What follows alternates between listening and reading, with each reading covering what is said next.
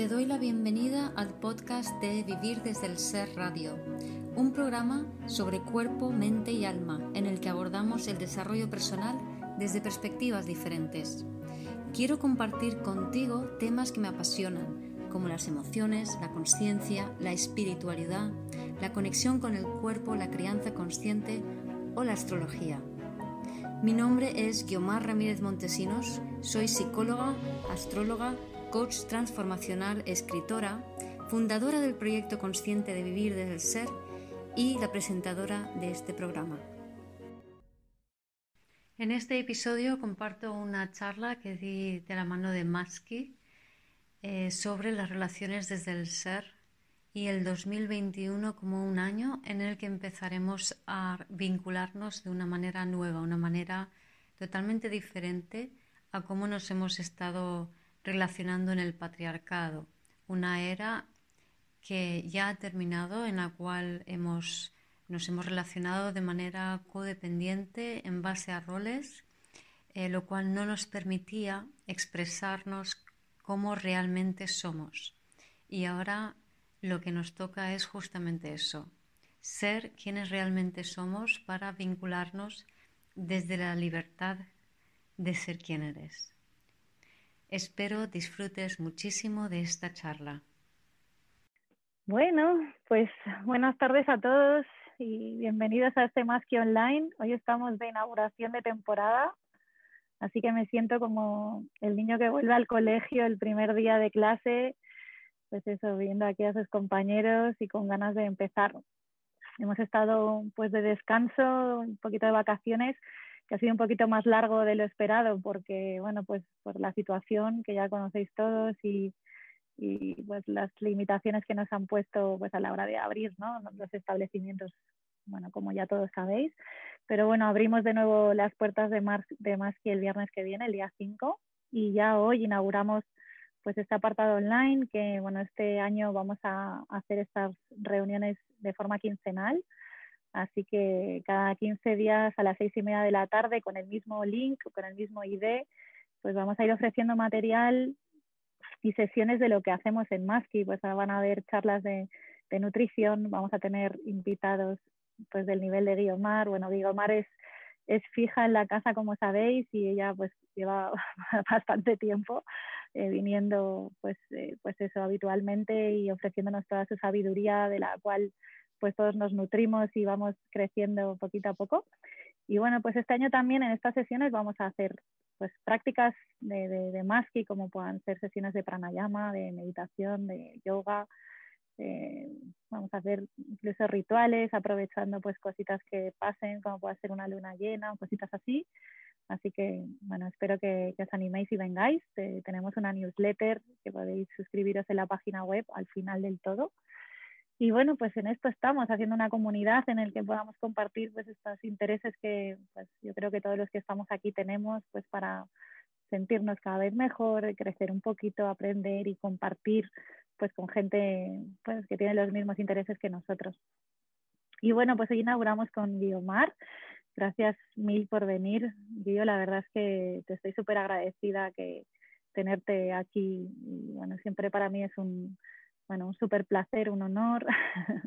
y bueno, el tema de hoy, bueno, a mí me interesa muchísimo, pero creo que a todos, pues el hablar de los vínculos, las relaciones y todo lo que está suponiendo, todos los cambios que están suponiendo estas situaciones, que me parece totalmente lógico que suceda. Así que, bueno, te cedo la palabra y, y nada, vamos aquí a abrir todo, ojos, oídos y todos los sentidos.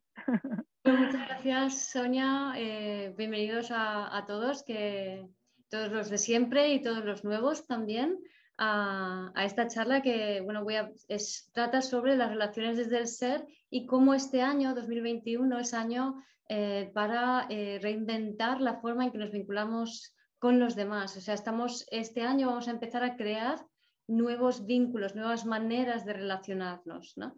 Entonces, antes de describir de qué manera, eh, vamos a empezar a vincularnos, hablar un poco de cómo nos hemos estado vinculando hasta ahora, ¿vale? Entonces, Llevamos eh, cinco mil y pico años de patriarcado. El patriarcado es eh, una era que se ha caracterizado por la jerarquía, porque siempre hay alguien arriba que manda sobre los demás. Es una era de energía masculina, pero ya no estamos en el patriarcado. Esto ya ha terminado. Ahora hemos empezado una era que es del ser, que es una era de energía femenina y donde las relaciones se van a organizar en red en vez de en jerarquía, en pirámide.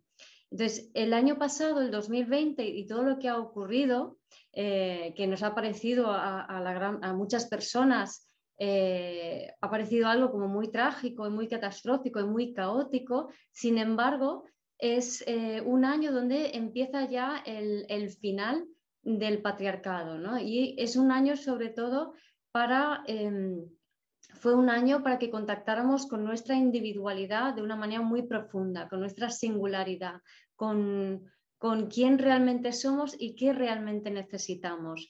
Pero este cambio no vino así de la noche a la mañana, es un cambio que se viene gestando desde hace muchísimo tiempo. Eh, hace 200, no, ciento y pico años ya con las sufragistas empezaron ciertos cambios eh, empezó a, variar un poco el equilibrio hasta el momento que era muy polarizado en, el valor de lo masculino, es decir, el, hombre mandaba en la mayoría de las culturas.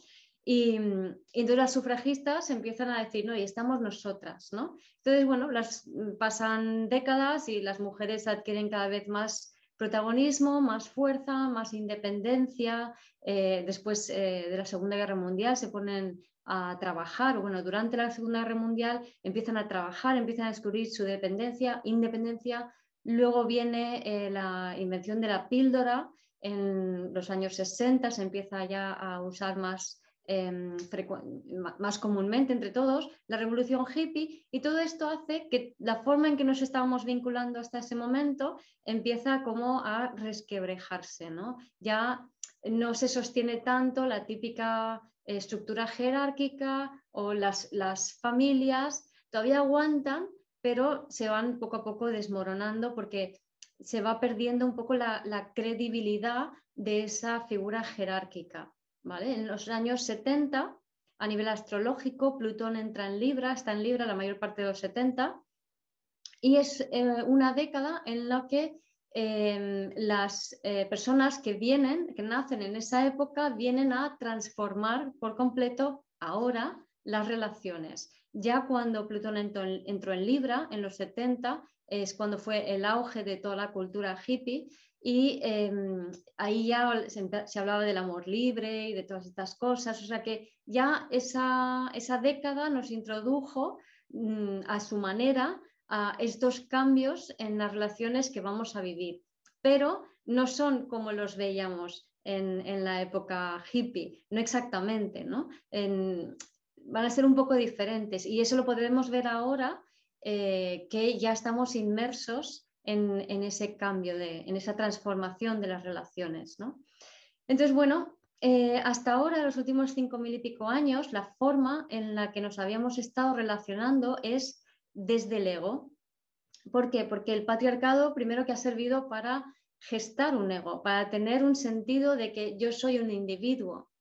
Mm, antes eh, no éramos individuos. Antes del patriarcado, en el neolítico, no había sentimiento de individualidad, sino que una persona pertenecía a una familia a un clan, a una tribu. De hecho, hay todavía poblaciones en, el planeta em, de gente que vive en, ese estilo de neolítico y eh, los individuos no se identifican como tal, sino como pertenecientes al clan. Es como que había un alma común para todo el clan y los individuos estaban conectados a ese alma común. Bueno, pues en el patriarcado lo que sucede es que muchos clanes empiezan a convivir juntos y el rey o la figura que está eh, dirigiendo esa ciudad o ese espacio es el que asume el, alma de todos los clanes y hace como em, pues el, alma común, ¿vale? Se, convierte en ese, ese rey o ese patriarca es el que sostiene el alma de la comunidad, en vez de ser la propia comunidad, quien tiene un alma con eh, personas dentro, con, no digo individuos porque no estaban individualizados, de repente es eh, una ciudad, un reinado, una familia y es el patriarca el que asume el alma de los demás. Bien, pues esto es significativo porque eh, lo que se desarrolla allí es todo un patrón que perdura durante cinco mil y pico años de eh, que hay alguien que asume el alma, la, capacidad de decisión, em, la responsabilidad, etcétera, etcétera, de todos los demás.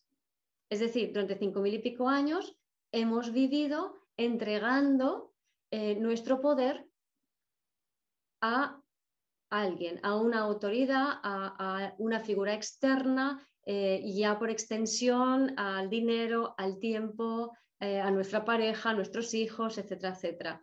Y como parte de, además del proceso de individuación que ha sido la formación del ego, em, digamos que lo que ha sucedido es que no hemos dejado de em, relacionarnos como lo hacíamos antes en la era neolítica, que era más tribal, que allí em, las, como que no te, no, te hacías con tu individualidad, sino que las el alma se compartía, ¿vale? Ahora luego especifico un poco más. Entonces, antes he dicho que hemos empezado ya la era del ser. Entonces, la era del ser es que una vez que desarrollas un ego que te da un sentido de, ah, yo soy yo, pues entonces estaré preparado para, y ese ego madura para dar en vez de recibir, entonces estaré preparada para encarnar y vivir desde el ser, encarnar plenamente mi alma y vivir desde el ser, que es el paso evolutivo siguiente que acabamos de empezar, ¿no? encarnar, vivir desde el ser para poder tener relaciones desde el ser y desde allí co-crear un mundo diferente. ¿Vale? Entonces, volviendo otra vez al patriarcado, ¿cómo eran las relaciones? Teníamos claro, pues, imaginamos, eh, imaginaros el medievo, en el medievo, pues eh, el rey era el que dictaba lo que se hacía, lo que se pagaba, lo que se comía, eh, cuando se iba a guerra, lo dictaba todo. Y los del pueblo ya no, pues simplemente obedecían y le entregaban todo al rey a cambio de protección, ¿vale? Conforme se ha ido desmoronando en los últimos ciento y pico años todas estas estructuras patriarcales, eh, lo que ha sucedido es que lo que sí que hemos mantenido, lo que se ha ido, ha sido un desmoronamiento muy progresivo, ¿no? Entonces, eh, lo que se ha ido manteniendo es como ese sentimiento eh, de, entregar el poder fuera a otra persona, de tal manera que, por ejemplo, en, una familia, imaginaros pues una, mujer, eh, su marido, em, se, se, seguía manteniendo ese, ese tipo de relación codependiente que existía en, eh, gracias a toda esta evolución del ego, la evolución desde el neolítico, donde se asume el alma, donde nadie es responsable de sí mismo, sino que hay alguien que asume la responsabilidad de todos, etcétera, etcétera. Entonces,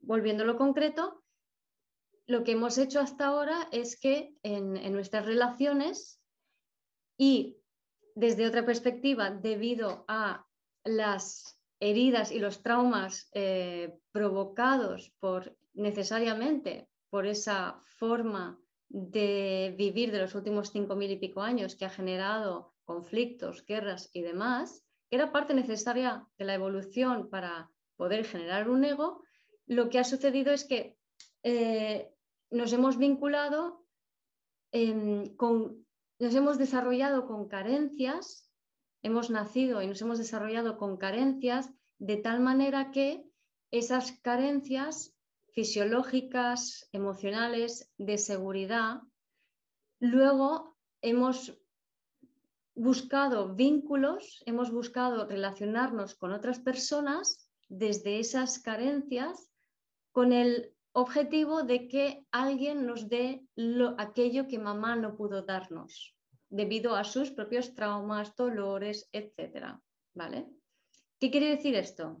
Que hasta ahora el tipo de relaciones que habíamos tenido tienen que ver con nuestras carencias más profundas, nuestras carencias emocionales, y hemos ido buscando que la fuera nos dé aquello que no tenemos. Y para más INRI ni siquiera sabíamos, o sea, no sabemos aquello que es lo que realmente necesitamos, ¿vale? Entonces, entramos en relación y yo exijo que mi pareja em, me haga reír, me haga sentirme segura, eh, sepa todo lo que quiero, em, me lea el pensamiento, eh, comunique de la manera en que yo quiero que me comunique, etcétera, etcétera, etcétera. O sea, básicamente esperando que la pareja te dé lo que te, lo que te tiene que dar una mamá cuando eres un bebé. Cuando, como seres soberanos y adultos, que eso es lo que este año pasado ha ido, este 2020 y nuestro famoso bichito, eh, lo que traen es una conciencia nueva para empezar a vincularnos de una forma diferente, mucho más soberana. Eso fue el aprendizaje del año pasado. Pero bueno, volviendo a las relaciones, cómo nos íbamos eh, vinculando hasta ahora, ¿no? Entonces, en el patriarcado, debido a esta codependencia emocional con el otro, es codependencia porque al igual que a lo mejor nosotras, porque hablamos más, las mujeres tenemos más claro que em, les pedimos todas estas cosas a los hombres, pero al revés también. Y bueno, en, relaciones eh, homosexuales y demás también existen esos desequilibrios, ¿no? Pero bueno, yo voy a hablar de relaciones em, eh, heterosexuales, no por excluir otro tipo de relaciones, sino porque em, simbolizan ese aspecto femenino y masculino que es inherente a todos nosotros. Todos tenemos un lado masculino, un lado femenino y eso es más fácil representarlo en una relación heterosexual para que se entienda, ¿no? para poder comunicarnos. Bien, entonces el tipo de relaciones que íbamos viviendo, que hemos tenido, que muchos siguen, se sigue teniendo, ¿no? son relaciones de codependencia en las que eh, yo espero que tú me des lo que a mí me falta. Y esas relaciones de codependencia lo que generan son relaciones en base a roles. ¿vale? Es decir, yo espero para que yo me sienta bien y me sienta tranquila y me sienta segura, si tú eres mi pareja, si tú eres mi marido, yo espero que tú te comportes de una determinada manera, que tú me des lo que yo necesito, que tú seas de así, así y así, porque si tú eres de una manera diferente a lo que yo estoy a lo que yo espero que tú seas, a mis expectativas, entonces yo me voy a sentir insegura, porque entonces no me voy a poder acoplar igual contigo, ¿vale? Entonces, eso es una relación en base a roles. ¿Y qué sucede eh, en este tipo de relaciones? Pues que estamos confinando al otro a que se muestre de una única manera y al mismo tiempo te confinas a ti a lo mismo porque es recíproco siempre, ¿vale? Entonces, por ejemplo, em, me recuerdo una que me decía que, dice, no, si yo y mi mujer y yo lo tenemos muy claro, eh, ella toma todas las decisiones dentro de casa y yo tomo las decisiones fuera de casa. Y digo, mm, vale, ya está, ¿no? Se acabó. Ahí no hay creatividad en el vínculo. ¿vale? Y si no hay creatividad en el vínculo, la energía se estanca. Si no hay variabilidad, la energía se estanca. Y lo que sucede cuando la energía se estanca para que se pueda sostener, se fija uno más en el rol, se polarizan más las reacciones y al final el, vínculo no es, no, es, creativo, no llena, no, no, no te satisface, ¿no? Y eso ha generado pues, muchos problemas en las relaciones, muchas separaciones, muchos divorcios que, bueno, mm, me imagino que todos conoceréis, si no es vuestro mismo caso, que durante el primer confinamiento el año pasado, el 2020, eh, hay muchísimas relaciones que se han roto, muchísimas, que han finalizado, matrimonios de muchísimos años que se han roto, porque se han dado cuenta de que en un año donde deberíamos conectar, tuvimos que conectar con nuestra singularidad y lo que realmente deseamos, que eso ya no se sostiene así. O sea, no es suficiente con que tú haces esto, yo hago esto, eh, nos sentimos seguros y ya está. ¿no? Otra forma de, ver este, esta relación en base a roles, por relación de codependencia, es em, la, polarización dentro de las relaciones. ¿no? Entonces, hasta ahora lo que siempre había sucedido es que cuando se, juntan dos personas, eh, ambas necesariamente tienen eh, muchas cosas en común, tienen muchas cualidades en común, aunque puedan aparentarse totalmente diferentes, les une, eh, por un lado, la misma herida interna porque, eh, como decía antes, esta forma de vincularnos viene en el fondo de necesidades no satisfechas del bebé, que son consecuencias de traumas ancestrales. Entonces, desde esa carencia vamos a buscar al mundo a alguien que nos dé lo que mamá no nos dio, pero solamente siendo capaces de atraer a alguien que es igual que mamá, por tanto, a alguien que tiene la misma carencia mamá, que es la misma carencia mía porque mamá no me pudo dar lo que no tuvo, con lo cual su carencia es la misma que mi carencia y es la misma carencia que mis parejas. Y entonces vamos buscando que alguien nos dé lo que no nos puede dar. Vamos pidiéndole peras al olmo. Somos incapaces de darnos la vuelta y coger las peras de los perales que hay cientos. No, al olmo. Que mi madre em, tiene un dolor por em, soledad, pues eh, mi madre a mí me, trata de una manera que me hace sentirme sola y yo mm, cuando tengo pareja me encuentro parejas que me dejan sola porque ellos son unos solitarios y también sienten la soledad dentro, por ejemplo, ¿no? Entonces, vamos siempre repitiendo y repitiendo y repitiendo los mismos patrones. Por si alguien no se había enterado todavía, eso es lo único que hemos hecho hasta ahora, ¿no? Entonces, ¿qué sucede? Que este tipo de relaciones tiene la, eh, lo que se suele hacer mucho, como iba diciendo, es que nos polarizamos. Nos polarizamos en una cualidad. Como tenemos en el fondo la misma herida y tenemos muchas de las mismas cualidades en común, porque, ¿por qué tenemos muchas cualidades en común? Porque solamente puedes atraer a tu vida aquello que resuena igual que tú. ¿Vale? Desde el ego, ¿vale? Desde el ser es un poco diferente y es a eso que vamos, pero luego lo hablo. Pero bueno, desde el ego solo puedes atraer aquello que es igual que tú. Entonces, esa, tu pareja va a tener tus mismas carencias, aunque mecanismos de defensa eh, contrarios, por eso parece que tenga algo que a ti te falta. Y eh, también va, ambos vais a tener cualidades en común que normalmente conectamos con gente para que nos podamos ver reflejados en el otro y eh, adquirir o, aprender esas cualidades que somos que todavía es inconsciente para nosotros, ¿no? Entonces, un ejemplo muy clásico, voy a poner un par de ejemplos, un ejemplo muy clásico es eh, las típicas relaciones tóxicas o, abusivas, mejor todavía, ¿no? Entonces, cuando hay una relación abusiva, ambos son muy vulnerables y al mismo tiempo tienen mucho poder personal. Entonces, ¿qué pasa? Que normalmente una se polariza en la vulnerabilidad, el otro se polariza en el prepotente o en el violento, y cuanto más vulnerable eh, se siente la, más víctima se siente la parte vulnerable, más agresivo se vuelve el otro. Y entonces genera este, este tipo de conflictos y dinámicas. ¿Qué quiere decir esto? Que en, las situaciones donde hay violencia, por ejemplo, violencia de género, lo que sucede es que mm, hay, una dificultad para asumir la, propia sensibilidad y vulnerabilidad, pero también una dificultad para asumir el propio poder personal, cuando el talento de ambos es unir el poder personal a la vulnerabilidad.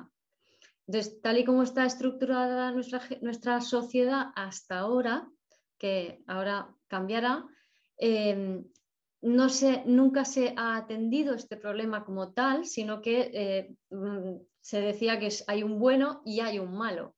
Y entonces al malo hay que castigarlo y al bueno hay que decir que, bueno es porque es una víctima. ¿no? Entonces, este tipo de actitud mm, no arreglan la situación, sino que polarizan todavía más ese tipo de reacción, con lo cual empeora a nivel social este problema y si no, pues ahí están las cifras, ¿no? O sea, la, violencia en las relaciones, cuanto más poco se pone, más se exagera. Cualquier cosa, cuanto más poco se pone, más se exagera, incluyendo eh, nuestro famoso eh, bichito de moda, ¿no?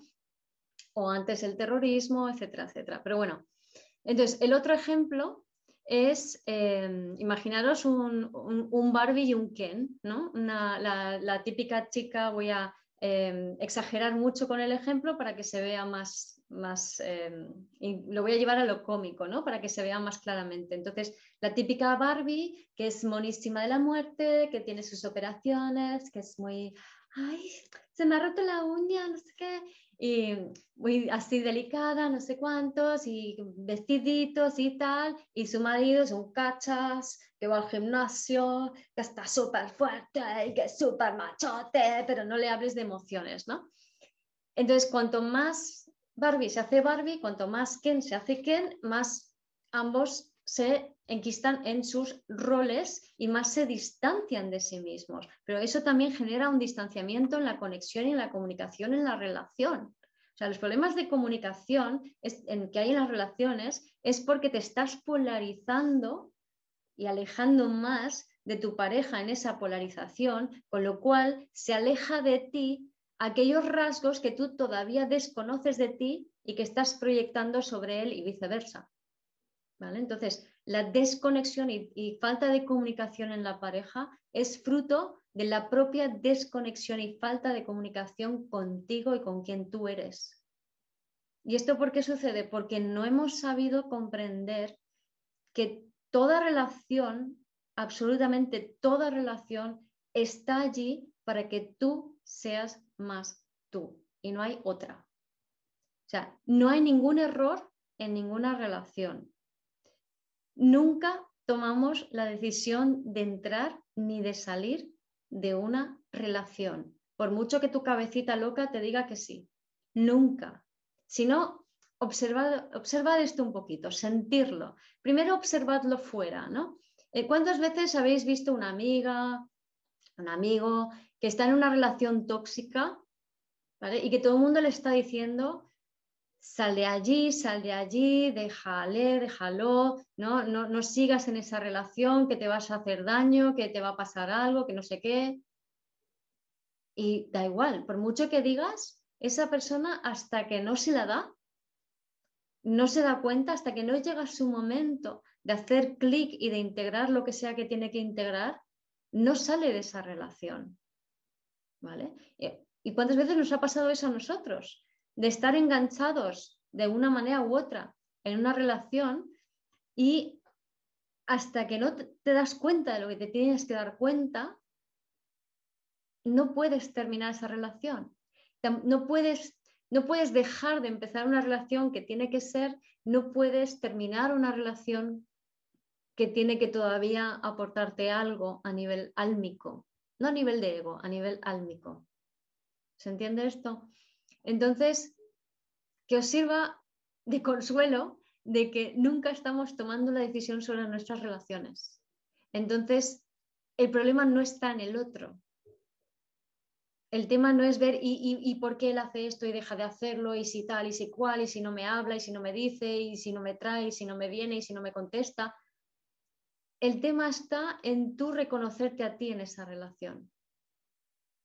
¿Vale? ¿Y qué es una relación? Cualquier intercambio entre dos personas. Una relación no es, no es que estamos saliendo juntos desde hace un mes, eh, ya, pues ya estamos, ya somos novios. No. A lo mejor tú con una persona solo intercambias WhatsApps. Eso es una relación. A lo mejor solo te cruzas e intercambias palabras o, o intercambias imágenes, eso es una relación. O a veces estás con alguien toda tu vida y lo conoces menos que alguien con el que te sientas en, un tren, en un viaje a Sevilla. Todo es una relación, todo es un vínculo. Una relación es siempre que dos seres humanos intercambian algo. Ahí las almas están empezando están intercambiando información. Eh, ahí hay información para ti a todos los niveles, mm, a nivel subconsciente sobre todo, para que tú seas más tú, para que tú te completes a ti, para que tú conectes todos los puntitos que te llevan a cerrar el círculo y conectar con tu propósito. ¿Qué pasa? Que desde el punto de vista de cómo hemos creído que son las relaciones hasta ahora, que es muy mental, somos incapaces de ver realmente qué es una relación, qué es un vínculo y todo lo que está sucediendo dentro de una relación, que va mucho más allá, lo dicho, de, lo que podemos percibir. Para que os hagáis una idea, yo he tenido, me ha pasado con, muchas relaciones, pero por ejemplo, em, me acuerdo una vez tenía con una amiga, que, em, compañera de trabajo también, y, y ella eh, yo tenía, ya tenía mi libro y ella me compró mi libro y se lo guardó en su bolso. ¿vale? Y ella también tenía, eh, un, estaba desarrollando un conocimiento también por su lado, ¿no? No me contó lo suyo, no leyó mi libro y ambas llegamos a integrar lo de la otra. ¿Vale? Simplemente ella con llevar el libro en el bolso, yo con que estaba por allí. Entonces, eso está sucediendo todo el rato. Es más, hay más cosas que suceden todo el rato. Ahí para los que sabéis un poco de constelaciones familiares, em, las constelaciones ocurren todo el rato.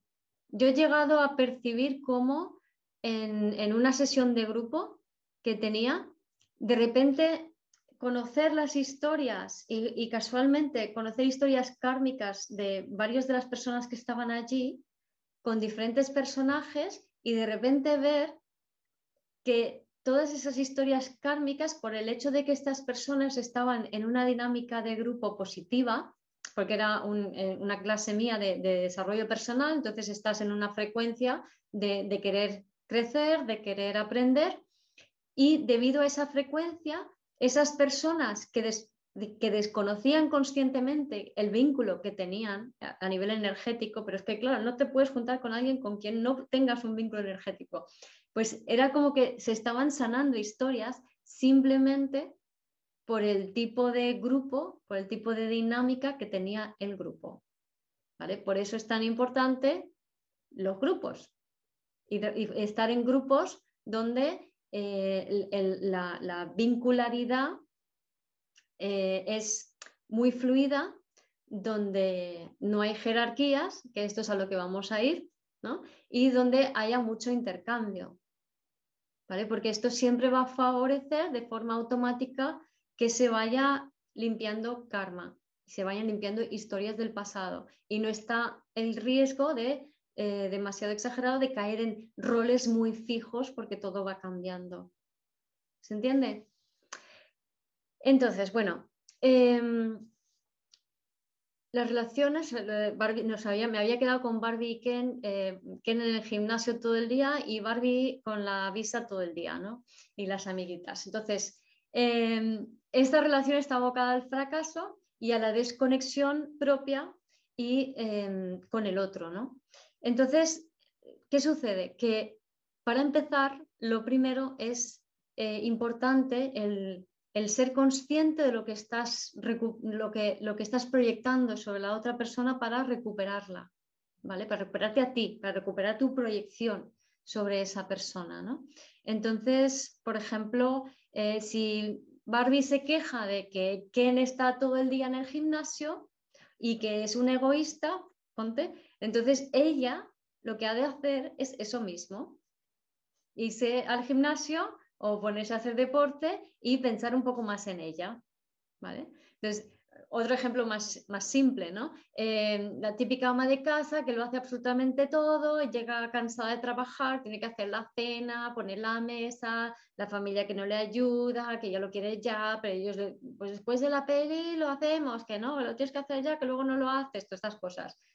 ¿Qué es lo que hay que hacer? Cuanto más te, te exageras, te pones en el extremo de que yo lo cargo todo, yo lo tengo que hacer todo, este es mi rol, este es mi papel, cuanto más te pones allí, más se van a poner el otro, los demás en el papel que tú estás negándote. Entonces, siempre que quieras conseguir algo de alguien que está, con el cual mantienes una relación, haz lo contrario de lo que estás haciendo. Haz lo que está haciendo el otro que no te gusta. Porque automáticamente el otro se va a poner en tu lugar por cuestión de polaridades y roles, porque nos estamos vinculando así. ¿Se entiende? Entonces, como instintivamente y como por un miedo de, de perder el equilibrio en la relación, vamos a hacer esa inversión de roles. Que no es lo ideal, ¿vale? Pero por lo menos ya hay movimiento, ya la cosa empieza a fluir un poco, ¿no? Entonces, el jugar con, las polaridades, el ir buscando hacer lo que hace el otro, ¿vale? Es una manera de que la energía se empiece a mover de una manera em, mejor dentro de las relaciones, ¿no?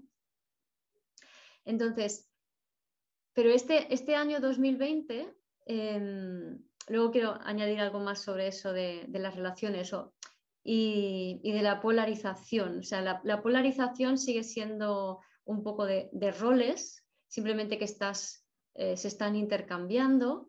Sí, lo voy a decir ahora. Entonces, hay un paso más que es el realmente permitir, esto lo quería ah, meter como para ahora, para partir de ahora, de 2021 en adelante, ¿no? Pero el siguiente paso a las polaridades es el permitir, el dejar de proyectar sobre el otro y exigirle que cumpla un rol y esperar que sea de una manera determinada. Em, por ejemplo, algo que pasa mucho con hijos adolescentes, es que es un vago, es que es un inútil, ¿vale? ¿Y cuántas veces he oído a madres decir eso de sus hijos y luego te vas con los hijos y los hijos son, vamos, los, los más em, ocupados y preocupados, los que más ayudan a los demás, los que más limpian, los que más todo, pero en casa no. ¿Por qué? Porque mamá les ha condenado a que sean solamente eso. Digo mamá porque normalmente las mujeres somos las que más em, pensamos sobre esto y las que más hablamos. Los hombres, por regla general, eh, ven la vida de una manera un poco diferente, entonces no se enganchan tanto en estas perspectivas. ¿no? Entonces, em, si yo creo que tú eres así y te juzgo de esa manera y creo que ya está, que eres un inútil, estoy condenándote a que tú te comportes así delante de mí. Y encima me es conveniente porque estoy proyectando sobre ti mis ganas y mis deseos de relajarme. Entonces yo me quedo en la hiperproductiva y me siento muy útil y socialmente se ha reforzado mucho la madre, eh, supermadre, super perfecta, super trabajadora y todo, y todo esto, ¿no? Pero eso es castrante para todo el mundo, incluso para, para una misma, ¿no? Entonces lo ideal es el que nos hagamos cargo de nuestras proyecciones, el de que observemos, no hace falta darle muchas vueltas ni trabajar sobre esto, o sea, no meterle mente, eso es muy importante ya, o sea, se, pasó de moda lo de meter mente y, analizar. Todo eso sirvió para que nos diéramos cuenta de que existen patrones. Entonces, si tú todavía no sabes que existen patrones, pues sí, sigue analizando. Pero si no es tu caso, deja de meterle coco porque no sirve, ¿vale? Entonces, em, el tema de proyectar sobre una persona algún aspecto tuyo, que lo único que tienes que hacer allí es decir, ah, vale, eso que veo en él es mío, ya sea tu hijo, tu pareja, tu amiga, quien sea, ¿no? Eso que veo en esa persona, tu jefe, es mío. Ya está. Ahí ya estás recogiendo tu energía, estás liberando a la otra persona de eh, esa proyección, de esa energía tuya. A ver, evidentemente esto es mutuo pero em, yo soy partidaria de que cada uno haga el trabajo consigo mismo, que eso ya va, ¿vale? Entonces, si fuéramos capaces de aceptar que no conocemos a la persona que tenemos delante, porque hasta ahora solo habíamos estado proyectando nuestras carencias o nuestros anhelos sobre el otro. Entonces, no hemos estado viendo al otro como es llámese quien quiera, o sea, amistades, eh, pareja, jefes, hijos, padres, no hemos visto los demás como son, ¿vale? Desde el patriarcado y desde el ego inmaduro no ves al otro. Eso quiere decir que no ves todas las caras y todas las facetas de la otra persona. Todos tenemos muchas facetas, ¿no? Yo ahora me veis a mí aquí, a lo mejor me conocéis por las redes y me veis como una persona, pues que, eh, no sé, etiqueta, lo que acaba de decir Sonia antes, eh, sabia, em, que habla de, desarrollo personal y espiritual, tal, tal, tal. Y solo conocéis, esa faceta mía, ¿vale? Y mucha gente no conoce, pues, eh, incluso aquí donde vivo, ¿no? No conocía otras facetas mías, pues también he sido periodista, también he sido ciclista mucho tiempo, em, no sé, he montado a caballo durante mucho tiempo también, no sé, em, la fotografía también es una parte muy, muy de mí, me gusta escribir, algunos ya eso ya lo conocéis, pero hay muchas facetas en mí, en vosotros, que muchas de esas facetas no se muestran delante de las personas con las cuales eh, mantienes relaciones más cercanas. Entonces siempre todos hemos dicho aquello de, si es que en el fondo, o sea, mi madre puede saber cómo soy, cómo, cómo reacciono, pero hay muchas cosas de mí que desconoce, o mi pareja, o quien sea, ¿no? Entonces, lo ideal realmente para vivir desde el ser es que podamos em, expresar todas las facetas de lo que somos, y ya no me refiero a, hobbies y cosas así, sino también emociones, ¿no? Que podamos encarnar todos los estados emocionales que nos atraviesan en cada momento tal y como lo estamos sintiendo. Es decir, si yo estoy triste, estoy triste. Pero hay muchas casas que la tristeza no se tolera. ¿vale?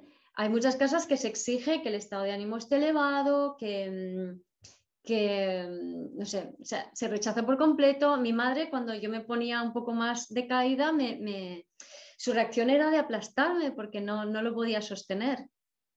¿vale? Entonces, Mm, tampoco podemos, eh, no está permitido, por ejemplo, que mm, las mujeres seamos más gritonas o chillonas o de carácter más fuerte o más... No está bien visto en según qué ámbitos que seamos más mandonas o no está bien visto que los hombres sean más sensibles, pero todos tenemos todo y todos nos atraviesan las emociones en diferentes momentos y nos vemos abocados a elegir una serie de emociones y, encima no poder encarnarlas 100%, porque por ejemplo, si siempre pongo el mismo ejemplo de si se muere alguien, ¿no? Porque es más radical y, se, ve mejor. Eh, se muere alguien y, entonces se supone que porque se ha muerto alguien, se supone que la sociedad pretende que tú estés eh, hecha polvo, que estés triste, que estés llorando, etcétera, etcétera. Pero muchas veces esto no pasa. O se supone que tú tienes que estar fuerte para poder sostener a los demás, ¿no?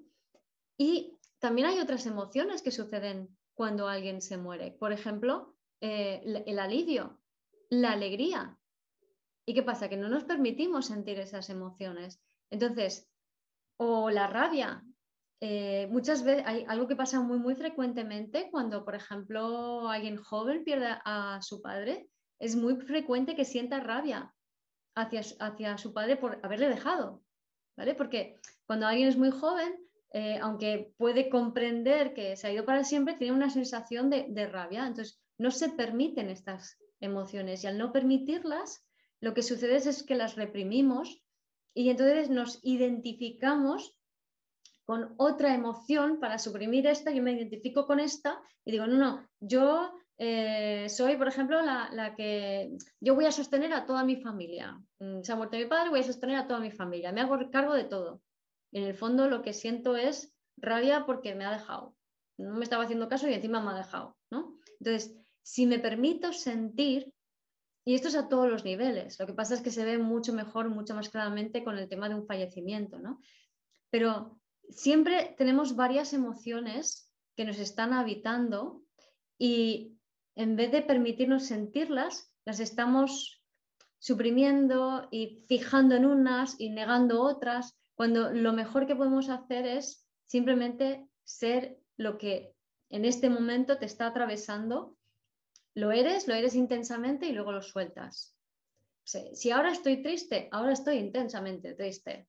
Pero si estoy intensamente triste, en 15 minutos suelto la tristeza porque ya está, ya la he experimentado. ¿Cuándo se convierte crónica la tristeza? Cuando no me permito sentir todo lo demás. Entonces, ese no me permito sentir todo lo demás, esto es bastante más complejo de, lo que aquí puedo exponer, ¿no? Pero, por ejemplo, no me permito sentir todo lo demás también es eh, lo que a, mí me ha pasado toda, toda mi juventud y la mayor parte de mi vida, ¿no? Que es debido a mi sensibilidad, yo estaba muy en contacto con las memorias celulares traumáticas de mis ancestros, de mi madre, de mi abuela y también de las dos abuelas, etcétera, ¿no? O sea, de toda una familia con mucha historia, ¿no? Guerras y más rollos, ¿no? Abusos y demás. Entonces, esto no se hablaba en casa, nadie dijo que esto era parte del pasado. Pero ¿qué pasa? Que yo lo sentía todo, pero desde pequeñita, desde que nací, desde bebé, pero yo no sabía, de un bebé no sabe nada y una niña pequeña no sabe nada y no entiende nada. Entonces yo estaba sintiendo muchísimas cosas y la consigna en mi casa era no sentir, no se siente, no hay que sentir. Todas, toda esa cantidad de emociones que se estaban expresando a través de mí estaban taponadas. ¿Vale? Entonces, si taponas todas las emociones, taponas todo, las buenas y las malas. Entonces, cuando se, oprimen las emociones negativas, lo que está sucediendo es que estás oprimiendo la expresión de todas las emociones. Por eso al final terminas en depresión. Porque en la depresión es, bueno, ya está, desconectamos de todo porque es que aquí no se puede sentir nada. ¿Vale? Entonces, la forma de, de poder trascender esas relaciones en base a roles, esas relaciones de codependencia patriarcales, es empezando por dejarnos sentir y ser todo lo que somos en cada momento sin identificarnos con ello, sin creer que es eso lo que somos, porque esa identificación con, no, yo se muere mi padre, en el fondo tengo rabia, pero yo me identifico con la fuerte para negar la rabia y me fijo aquí. Yo soy la fuerte. ¿Por qué soy la fuerte? Porque vengo de una familia de fuertes y yo soy la fuerte y pertenezco a mi familia y así tiene sentido mi vida. ¿Eres o perteneces? Porque si perteneces, no eres. Si te quedas anclado a los mandatos de tu familia, no eres. ¿Vale?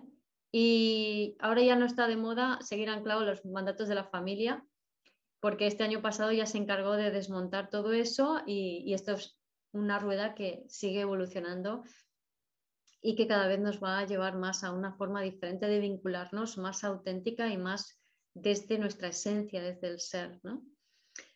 Bueno, entonces, em, ahora quería contaros, antes de ya pasar a lo que será el 2021 para, en adelante y lo que vamos a aprender de las relaciones, lo que a través de algunos signos hemos podido aprender todos. Em, no voy a mencionar los signos porque no es lo importante, porque todos tenemos todos los signos en nuestra carta zodiacal, ¿no? signos astrológicos. Em, pero sí un poco repasar como los aprendizajes principales relativos a las relaciones que hemos tenido que hacer este año 2020. Entonces, de entrada, de entrada, y eso es gracias a Lilith en Aries, es la, singularización, ¿no? Porque Lilith en Aries nos habla de memorias de encierro eh, y no solamente porque estuvimos confinados cuando Lilith estaba en, entró en Aries, sino porque ese encierro en el fondo es el encierro, es la cárcel del alma, el encierro que te haces tú a ti mismo por tus identificaciones egoicas. ¿vale? Lilith en Aries dice que tu ego no es tuyo, o sea, deja de identificarte con el ego, ¿no? Entonces, lo que hemos aprendido muchos cuando nos, hemos confinado es que es darnos cuenta de, que en el fondo la forma de vivir que habíamos tenido hasta, hasta entonces, como pollo sin cabeza, porque había, se había acelerado muchísimo en los últimos años, era lo que nos estaba manteniendo encarcelados. Es decir, realmente el confinamiento para muchos fue libertad. Para, muchos otros no, porque estaban todavía en, relaciones de codependencia, en el miedo y en todo esto, ¿no? Ha, habido mucha variedad entre las personas, ¿no? Pero a mí me gusta hablar de que eh, muchos es lo mejor que nos ha podido pasar, eh, ha sido una de las etapas más bonitas de nuestra vida.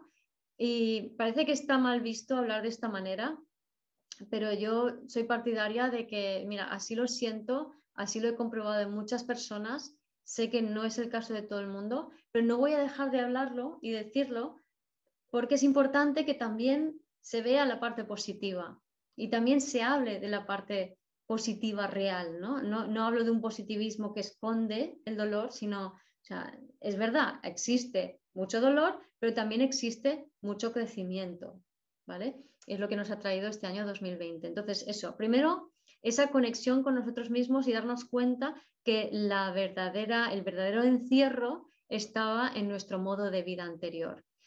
Algo que además fue posible, fuimos capaces de, sostenernos y acogernos en nosotros mismos y aprovechar eh, esa coyuntura porque en los dos, tres últimos años eh, el viaje del norte eh, nos había pasado por Leo y por cáncer, de tal manera que en Leo aprendimos a conectar mucho con lo que realmente quiero también Urano, que estuvo en Aries eh, desde el 2011, eh, dijo, nos hizo conectar con nuestra singularidad de, una manera y el no norte en cáncer con la importancia de conectar con el cuerpo. Es decir, eh, si, os habéis dado cuenta, desde hace un par de años, el mensaje de conecta con tu cuerpo es como que se puso súper de moda, ¿vale? Y eso fue por el nodo norte en cáncer.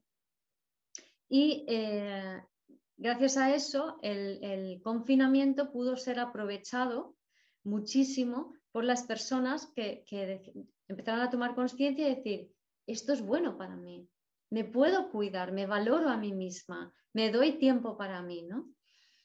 Y mm, eso es un aprendizaje. Luego también fue muy importante em, aprender a eh, dejar de, sospechar de los demás, dejar de, de ver el, otro como, como, malo, porque todos somos seres humanos, eh, todos somos, tenemos almitas que son puras, todos hemos sido bebés inocentes en un momento.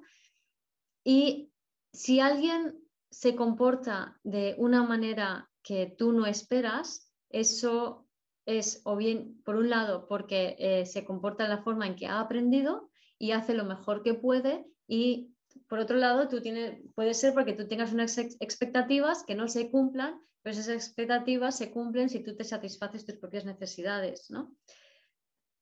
Entonces, el tema de ver al otro como malo, o sea, lo dicho, nadie es inherentemente malo y nadie viene a hacerte algo malo a ti, sino que todo es perfecto tal y como es y cada persona, como decía antes, entra en tu vida a traerte lo que tú necesitas en cada momento.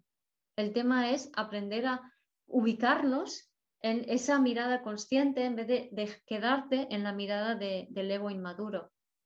Y para ubicarte en la mirada consciente es, si ya sabes lo que es un patrón, si ya sabes lo que es una proyección, no necesitas analizar nada, es decir, vale, universo, muéstrame de qué manera esto es perfecto tal y como es, pero no le des vuelta, sino que ah, te lanzas esa pregunta al universo y automáticamente ya te estás ubicando en, otro, en otra perspectiva que te permitirá ver a lo que está sucediendo desde un punto de vista de tu crecimiento personal, ¿no?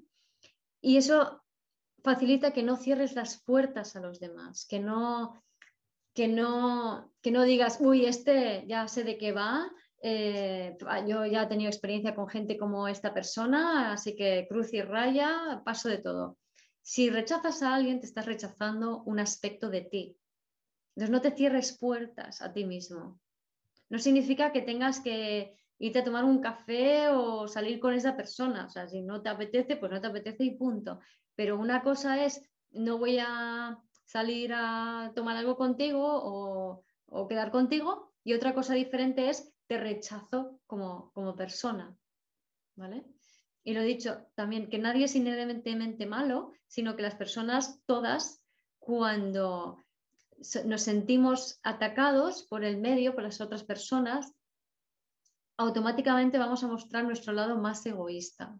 El otro día eh, un amigo me decía, no, es que claro, yo le estaba diciendo, eh, interactuando con, un cliente y, el cliente se puso todo nervioso y se puso muy cabezota y, y quería como controlar la situación y claro, esta persona, este amigo no se había dado cuenta que el otro, la otra persona no oía bien.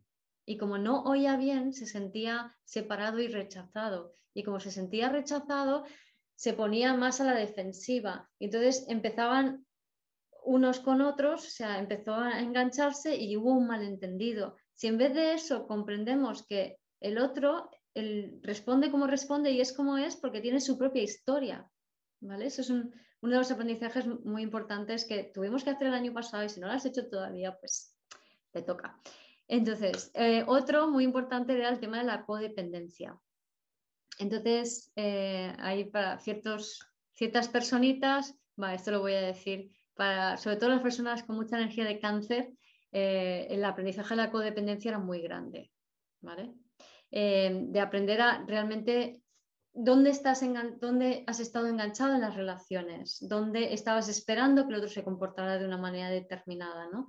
Entonces, eh, era como desmitificar un poco eso para entender que no, o sea, que lo que yo siento es mío, lo que tú sientes es tuyo y yo no tengo por qué sentir lo tuyo, que es como lo veníamos haciendo hasta ahora, ¿no?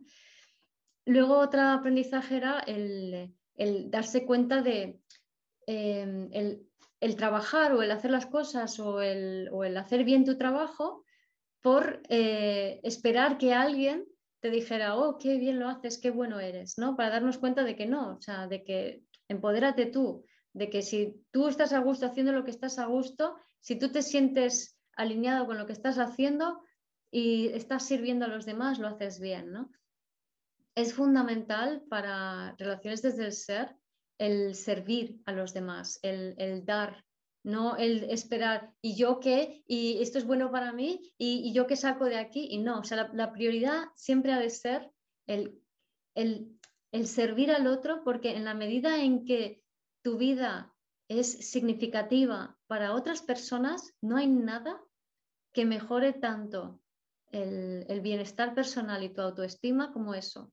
¿vale? Entonces, eh, esto va más de los demás que de ti, sin olvidarte tu cuerpo y tus necesidades básicas, ¿vale? Pero la entrega no es para recibir un reconocimiento, una mirada, una aprobación, un gesto de amor, sino que la entrega es desinteresada para que tú te sientas satisfecha de lo que estás haciendo, ¿no? Eh, más aprendizajes, a tener conflictos, también hubo que aprender a, a, realmente decir, no, esto es importante para mí, no me lo voy a callar, ¿vale? y hablas y si el otro se enfada, se enfada y si el otro no lo entiende, no lo entiende y ya está, no intentas ir detrás y no, pero entiéndeme y tal, no, no. Lo importante es que tú te expreses y tú digas lo que sientes, ¿vale? Porque de esa manera se pueden gestar, con todo esto que estoy diciendo, eh, relaciones mucho más auténticas, que es de lo que hablaré un poco más tarde. Em, otro aprendizaje es eh, a vincularnos realmente respetando esas, esas diferencias con, los demás, un poco lo que, lo que estaba diciendo antes, ¿no? Em, es una mezcla, o sea, comunicar lo, que, lo que, a expresar lo que yo siento profundamente sin que eso, em, sin expectativas, Sin, sin esperar un resultado de la otra persona. Si yo lo que comunico es para que tú, a ver, entérate, quiero imprimir en tu cabeza mi estado emocional para que tú te hagas cargo de mi alma. Es lo que estábamos haciendo antes. ¿Veis que esto no suena bien? Entonces no se trata de que yo te convenzca a ti para que tú entiendas lo que yo estoy sintiendo, porque es tu culpa y quiero que tú me alivies lo que yo estoy sintiendo porque yo no me sé cuidar a mí misma, sino que es más, mira, yo siento esto, yo necesito esto, ya está. Y a ver qué pasa, sin expectativas, sin, sin frustraciones, ¿no? Y sin dar por hecho que la otra persona, si no atiende tus necesidades o no cumple con tus expectativas, no es mala, es la otra persona, es otro individuo que tú no estás viendo como es, ¿vale? Porque estás proyectando tus cosas. Entonces, si alguien te defrauda, si alguien hace algo que no esperas, es porque tú no le estás viendo como es, tú no estás entendiendo cómo es la otra persona. ¿Vale? Em, ¿Y qué más? Bueno, entonces esto ya nos, me, ahí ya quiero pasar al dos años, al año 2021, a este año. y como este año, después de que el año pasado fuera un año de conectar con tu singularidad, ahora es un año de crear nuevos vínculos, nuevas maneras de relacionarnos a todos los niveles. ¿vale? Entonces, para eso, como hemos visto, es necesario eh, cuidar tus necesidades básicas, tu bebé interior primero, em, porque cuando eh, no estamos, cuando eh, no sabemos cuidarnos a nosotros mismos cuando nos, no nos respetamos el hambre, la sed. Em, por ejemplo, si, yo estoy con hambre, estoy trabajando, trabajando, trabajando, me estoy ahí ofuscada y se me olvida comer o cenar, ¿no? Y entonces tengo un encuentro con, con mi pareja y estoy con hambre. Entonces, e, esa relación, ese, ese encuentro seguramente va a salir mal. En cuanto haya un poco de desequilibrio, va a haber bronca. Entonces, ¿por qué hay bronca? Porque estoy con el estómago vacío, porque no he bebido, porque no he ido al baño, porque no me he respetado mis ritmos. Si nos cuidamos a nosotros mismos, en ese sentido, si cuidamos a nuestro bebé interior, no vamos a tener tantos desencuentros con otras personas. Porque muchos desencuentros con otras personas están basados en carencias fisiológicas muy básicas. O sea, no sabemos relacionarnos con los demás, ¿no? Luego, eh, algo muy importante y muy bonito que para mí em, he visto que está sucediendo ¿no? desde el año pasado es que la gente está conectando ya mucho con las, relaciones como algo orgánico y rítmico. ¿vale? Em, se había puesto muy de moda el, aquí te pillo, aquí te mato, ¿no? O sea, era como que en las últimas décadas eh, lo normal era, em, sales, conoces a alguien, a los dos días te acuestas con esa persona eh, y a partir de ahí ya tenéis relaciones sexuales siempre y te vas a vivir con esa persona y te casas y tienes hijos y es todo seguido, ¿no? O sea, estás desde el principio, ¡clac! Ahí con esa persona, ¿no? No te, no te vayas a hacer lo que quieras, no me dejes, no tal a ver, para que cuando, cuando hay cualquier tipo de intimidad en una relación, y no me refiero necesariamente sexualmente, sino intimidad, con, conexión íntima energética con el otro, empieza a activarse las memorias celulares que hay en común, empieza a transferirse energía entre ambos. Eso detona un proceso de activación de memorias celulares de toda la información ancestral que llevas encima de, eh, las memorias celulares son todos los traumas, todos los miedos de los ancestros que llevamos encima puestos y que están determinando nuestros desencuentros con los demás. Entonces, cuando entablamos una conexión íntima, esto se activa, estas memorias celulares, y empiezan a brotar, empiezan a subir. Entonces, esto genera desequilibrios emocionales que por regla general esperamos que el otro mm, se encargue de darme la estabilidad y la seguridad de porque siento inseguridad por esas memorias celulares. Como no entendemos este proceso, en vez de permitir el espacio y la separación necesarias para hacer esa metabolización, lo que hacemos es crear, eh, acercar más el vínculo,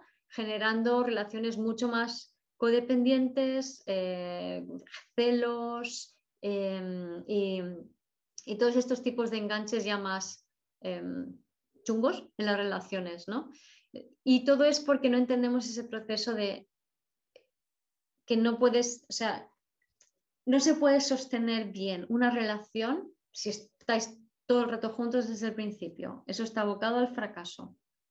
¿vale? Entonces, algo que ahora la gente está aprendiendo. Tengo un podcast que se llama eh, Amor en tiempos de Tinder, donde hablo más, em, más eh, extensamente sobre esto pero como que, ya la gente está empezando a conectar con esa ritmicidad, ¿no? con ese me acerco, me alejo, me acerco, me alejo, para ir atenuando el impacto que tiene la activación de las memorias celulares en cualquier vínculo. ¿vale? Em, luego otra, también es muy importante esa, esa, lentitud, por, casi por lo mismo, ¿no?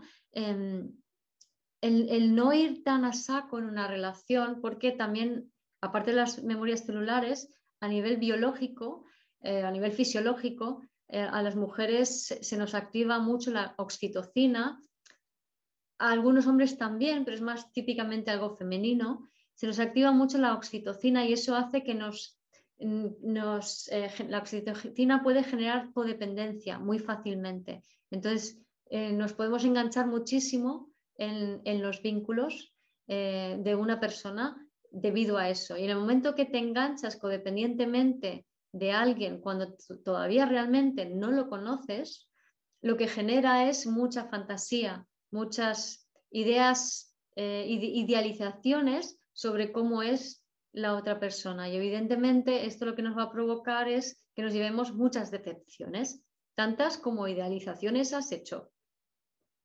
Y luego el tema de idealización es interesante. Y eh, aquí os doy un pequeño consejo, ¿vale? La idealización es todas las películas mentales que te cuenta tu cabeza cuando la otra persona no está delante y los hechos son otros, Por ejemplo, eh, hay idealizaciones positivas y negativas, ¿no? Como em, envías un mensaje de WhatsApp, no te contesta en tres horas. Idealización negativa, ya está, es que pasa de mí, es que no sé qué. ¿Vale? Ahí simplemente, eh, debido al intercambio, se han activado memorias celulares que te conectan con carencias que hacen, esas carencias no resuenan con el tipo de relación que tú esperas tener. Entonces, necesariamente tienes que purgar de tu sistema, dejar que fluya a través de ti aquellas emociones y aquellos patrones que no tienen que ver con lo que tú quieres, ¿no? Entonces, bueno, eh, idealizas negativamente eh, el que es porque pasa de ti, porque no te quiere, porque lo que sea, ¿no? Como, o también puedes idealizar, en una situación positivamente. Me ha enviado un WhatsApp, me ha contestado. Oh, eso quiere decir que yo le importo. Ah, tal, no sé qué, no sé cuántos. Entonces, ¿qué, ¿cuál es la realidad? ¿Hay WhatsApp o no hay WhatsApp? Esa es la única realidad. Todo lo demás es fantasía creada por tu cabeza. Entonces, la idealización tiene una parte positiva que es que te ayuda a traer una visión futura al presente. Pero para eso hay que saber sostener todas las emociones y saber liberarlas que se mueven a través de ti, por un lado, por otro, para poder aterrizar eso en tu cuerpo. Porque si no, no creas esa realidad que tú deseas. Y entonces el otro consejo es que cuando tengas una idealización, cuando estés montándote la película, observa que em, es como una burbuja. En esa burbuja solo estás tú y el otro. No existe nadie más. ¿Vale? Cuando te creas una burbuja mental donde solo estás tú y el otro y no existe nadie más, es que esa idealización está desconectada y no te va a servir para poder crear una realidad. Entonces es interesante el empezar a ampliar la vista para poder visualizar, pues, por ejemplo, em, que el otro ser humano está inmerso en un sistema que ha tenido hasta la fecha eh, familiar, relacional, laboral, etcétera, que es el, uno determinado, y tú estás en otro. ¿Vale? Y no solamente es tú acoplándote con esa persona, sino son todos los sistemas acoplándose entre sí, porque todo el mundo está interrelacionado. Entonces, si nuestra fantasía solo visualiza eh, a la pareja como dos personas, entonces no puedes bajar esa fantasía al, cuerpo y hacerla realidad.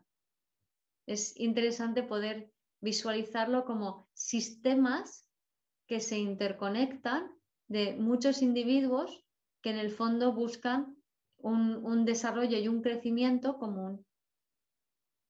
¿Vale? Entonces, es algo para todos. Ahí queda eso. más cositas. Em, esto ya lo he dicho un poco antes, ¿no? Cuando hablaba de encarnar las diferentes emociones, ¿no?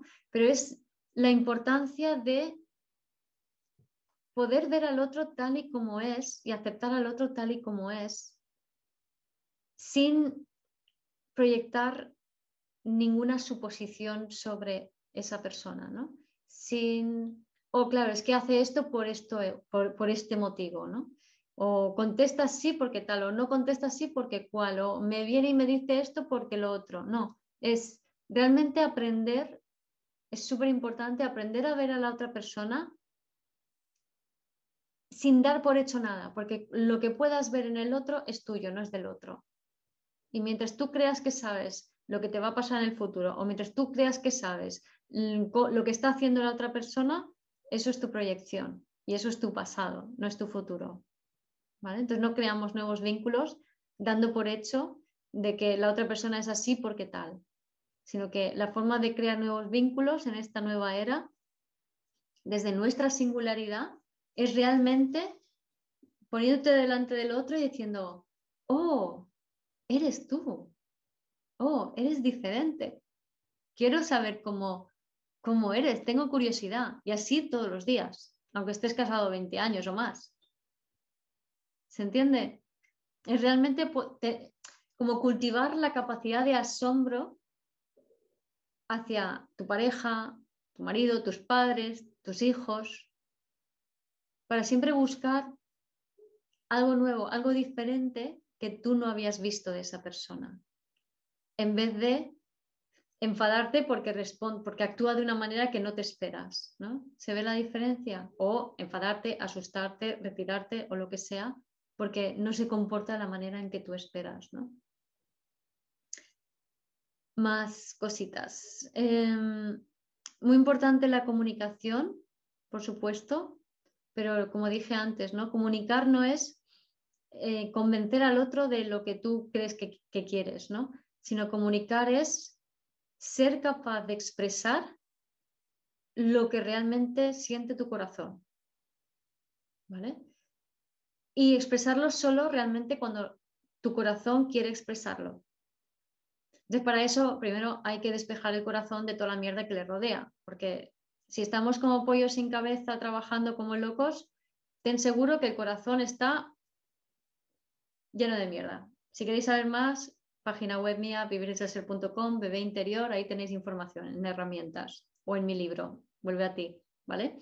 Pero así resumidamente, si trabajas mogollón, si vas de un lado para otro como pollo sin cabeza, si tu cabecita no para de pensar en ahora tengo que hacer esto, tengo que hacer lo otro, tu corazón está sucio.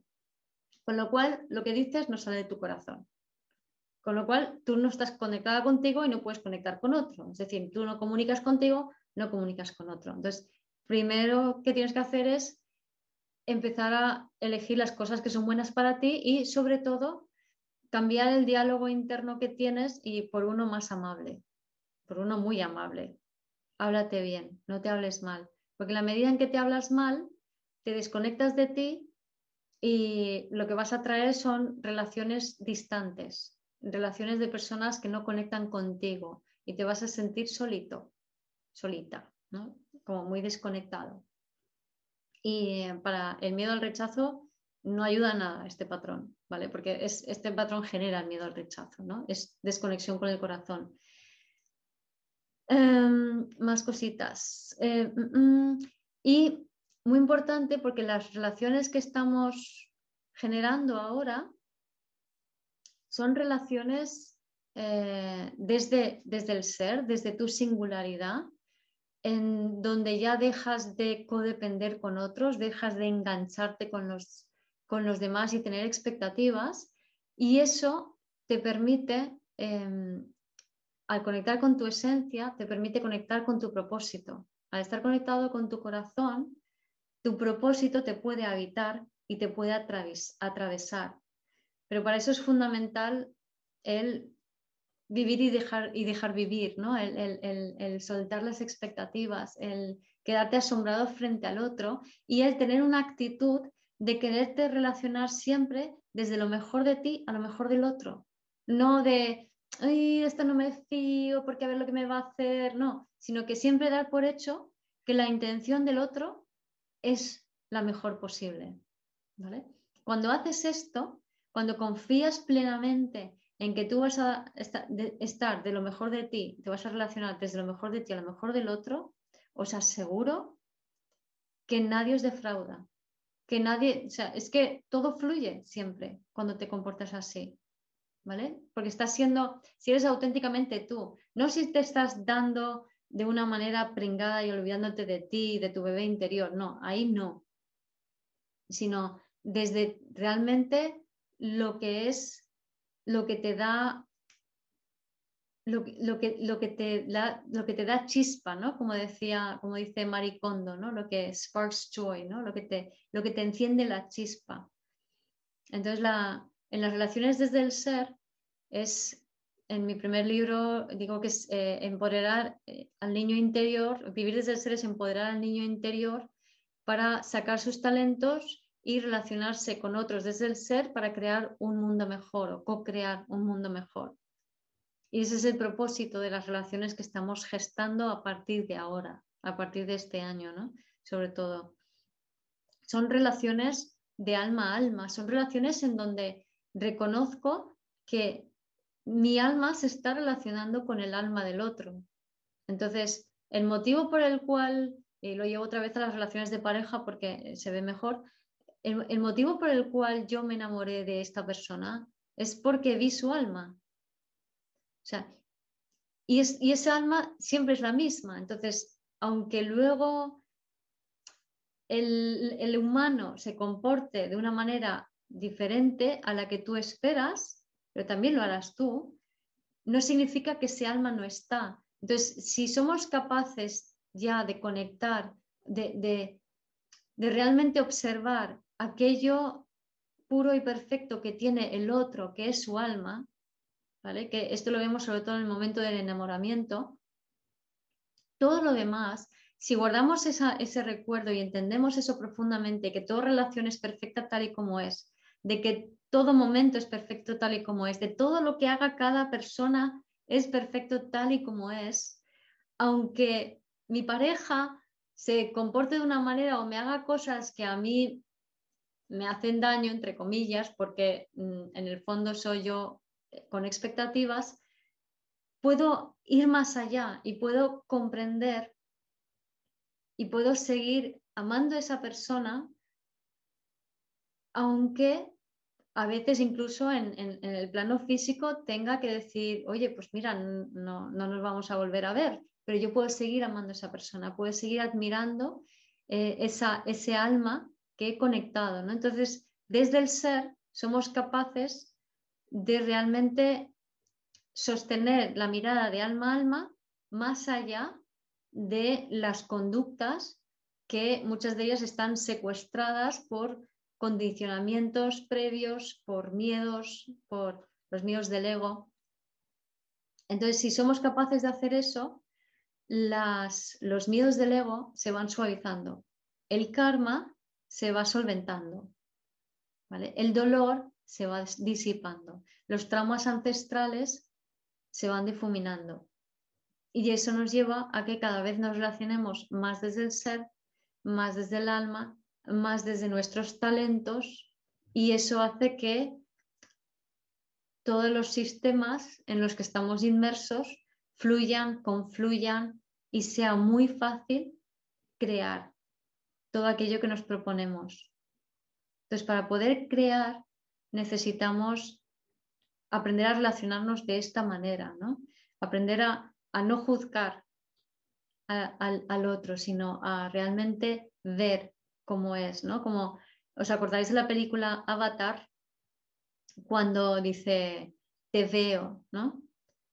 Te veo. lo que está diciendo es, veo tu esencia, veo quién eres profundamente. Porque cuando empezamos a aceptar todo tal y como es y nos ponemos desde esa perspectiva de, nuestra, de nuestro ser, pesa más el alma que la conducta egoica. Entonces, la conducta egoica se exagera cuando nos metemos en relaciones en base a roles, cuando nos polarizamos en un lado de, de la polaridad, vale la redundancia, cuando hacemos esto es cuando la mala conducta, entre comillas, se perpetúa. Pero si somos capaces de verlo desde el punto de vista de nuestra esencia, desde el ser, entonces el, dolor del otro se expresa, lo permitimos, porque no nos lo permitimos a nosotros mismos, se disuelve y ya está. Realmente es así de sencillo, como veis no, es, no hay que razonar mucho, o sea, simplemente hay que sentir y aceptar. ¿vale? De esa manera podemos también respetar los procesos de los demás. ¿vale?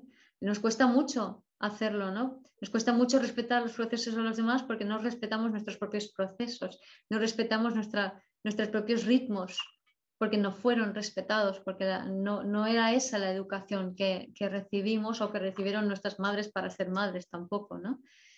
Entonces, todos tenemos procesos, como he dicho, orgánicos de conectar, de separar, de, cuando hay cuando se conectan las relaciones, se activan esas memorias celulares, a veces para algunas personas pueden ser procesos muy intensos, muy desequilibrantes, no podemos forzar esos procesos, no sabemos cuáles son, pero si tú estás empezando una relación con alguien eh, y eso le pasa al otro, ten seguro que eso te está pasando a ti también. ¿Vale? Entonces, respeta tus propios procesos también. Busca alinearte tú contigo misma, contigo mismo, ¿no? Y sobre todo no, no tengas expectativas, no me cansaré de, de decirlo, ¿no? En la medida de lo posible, obsérvate en, ese esperar eh, que sucedan cosas, ¿no? Es, muy normal y es muy fácil, ¿no? Yo em, eh, me gusta un chico, pues yo quiero eh, ya estar saliendo con ese chico, ya tener una vida con esa persona, ¿no? No, porque, y menos ahora, que estamos en un año donde todo va a cambiar tanto a partir de ahora, ¿no? Entonces, no sabemos la forma que va a adoptar el futuro. Entonces, no fijes el futuro porque lo harás en base al pasado. Estás castrando el futuro si lo fijas. Entonces, es mejor no saber, no sé, ¿qué hay? Lo que hay hoy.